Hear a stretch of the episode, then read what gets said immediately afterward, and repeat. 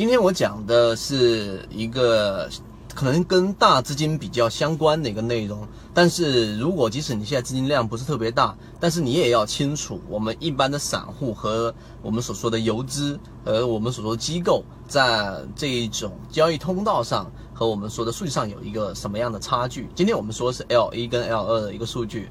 大部分人用的软件都是 L 一数据，然后呢，我们很多做短线的想去追逐游资。今天上午我已经说过了，怎么样去追逐游资的资金路线。如果说你认真看过我发的视频，你就很清楚。那你明白追逐游资的路线之后呢？今天我要说 L 一数据是大部分人使用的软件。那为什么我们还要去使用 L 二数据呢？L 二数据跟 L 一数据，也就等级一跟等级二的数据。啊，在这个操作上和我们短线上到底有什么样的一个区别呢？其实有一个非常明显的一个区别，就是平常我们有没有举个例子啊？我们在看这一个主笔成交的过程当中，在看这一个短线，如果说我想去做追涨，我想去追这一只个股的时候呢，会看很多的成交明细，那上面就有很多的挂买挂卖单和下面很多的挂买单，对不对？当上面有很多的挂卖单的时候呢，我们就会看下面的明细来判断到底主力或者说游资有没有撤单。那么这个时候，我举个例子，如果说是成交了一个一千手的，我在昨天的这个直播当中有跟大家去讲过，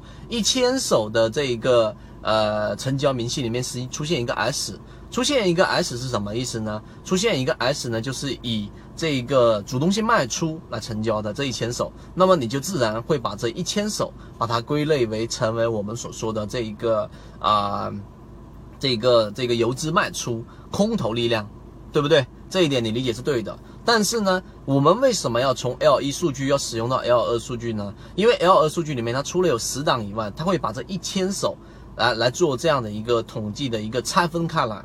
那么如果说是 L 一数据的话呢，这一千手它是怎么样得出来的呢？我告诉给大家，L 二数据里面把这一千手，假设它成交了十十笔单手。十个小的这一个成交单子，那每一每一个成交明细里面呢，我要假设它就是一百手吧。那前面的九次成交里面，就九百手里面全部都是以主动性买入，就是 B 成交的。那么最后的一次成交明细里面是一百手，这最后的一手，最后的一次成交是以 S 主动性卖出作为这一个结尾的。那么如如果说是我说这种情况呢，L 一数据就会显示为它是一千手的 S。一千手的主动性卖出单，那你就会把它理解为我们所说的这一个空头力量。但如果说你用的是 L 二数据，它把这一个一十次十个小的明细里面，它一拆分出来，你一看，哦，原来是有九次我们说的主动性买入和一次的主动性卖出，那么它就不会出现 L 一数据出现的这一种误差，能不能理解？啊，简单的说就是 L 一数据，